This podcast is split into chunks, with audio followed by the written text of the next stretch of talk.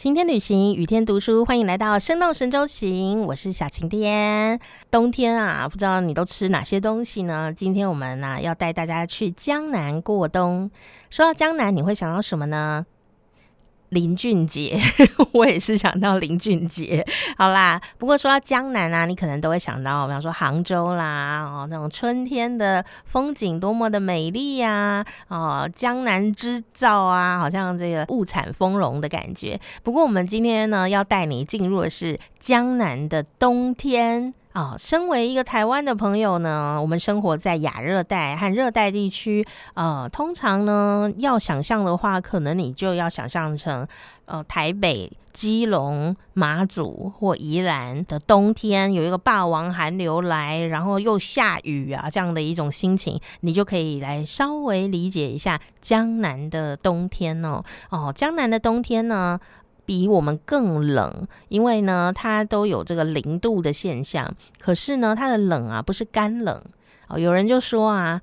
干冷啊，是这个物理攻击法，就是说你 可以多穿一点衣服啊，然后就觉得哎比较干爽，然后温暖了起来。可是如果是湿冷的话，那是魔法攻击了哦，它是从骨髓里面呢就冷出来哦，所以有时候多穿好像也没有什么用哦啊。不过没有关系，如果你到了江南啊，遇到这个超级湿冷而且转瞬间变脸的这种天气状况的话啊，别忘了。当地的羊毛制品啊，羊绒啊，羊毛啊，羊毛帽、羊毛袜啊，这些的啊，就可以帮助你抵挡这一个湿湿冷冷的寒冬哦。那你说啊，天哪，会不会很贵？哎，大自然的。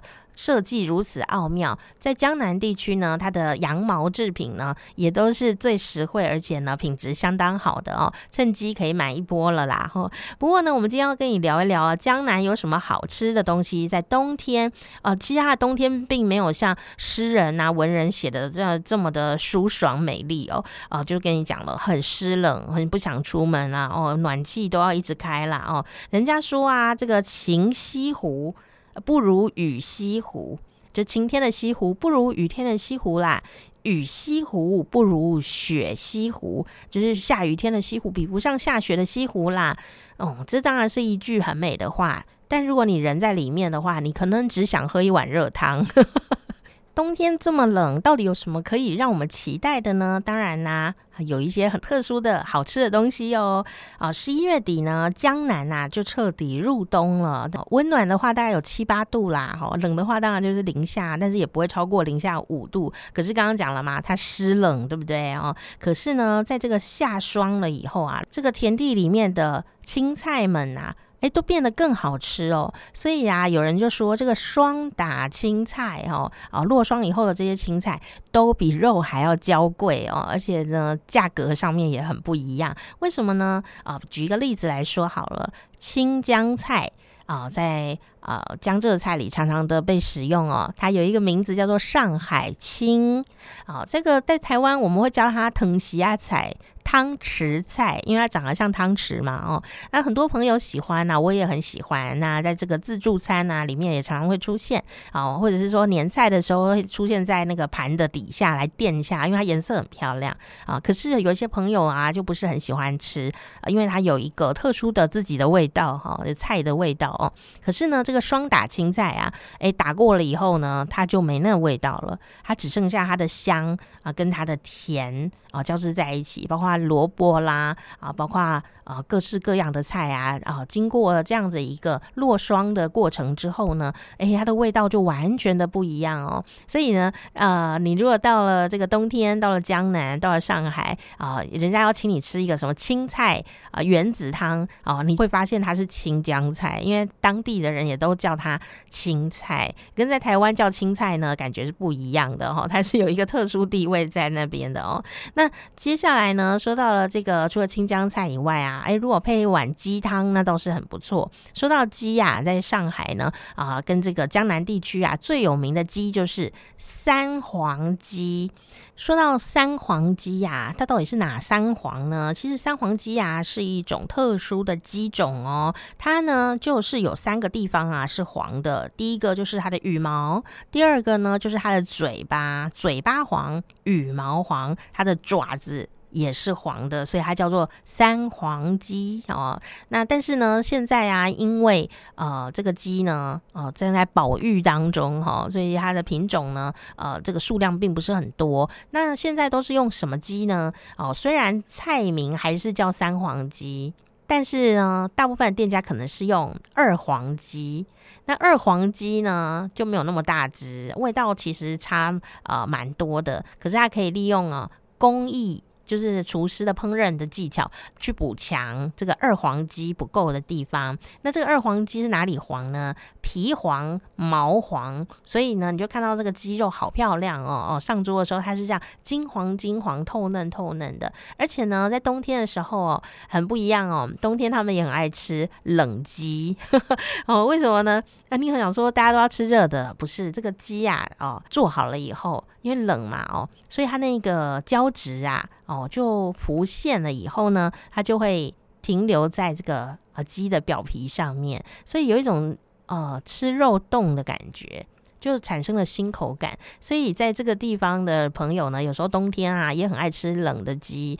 你可以想象，就是像醉鸡，就是一道冷的鸡哈这样的一个料理哦。所以啊，冬天不见得一定都会吃热的鸡汤，但是来一点这个鸡油，然后拌着刚刚的这个呃双打青菜，哇，那味道真的是非常的棒哦。那另外呢，还有什么呢？冬天要做的事情就是呃酿酒，还有呢做年糕。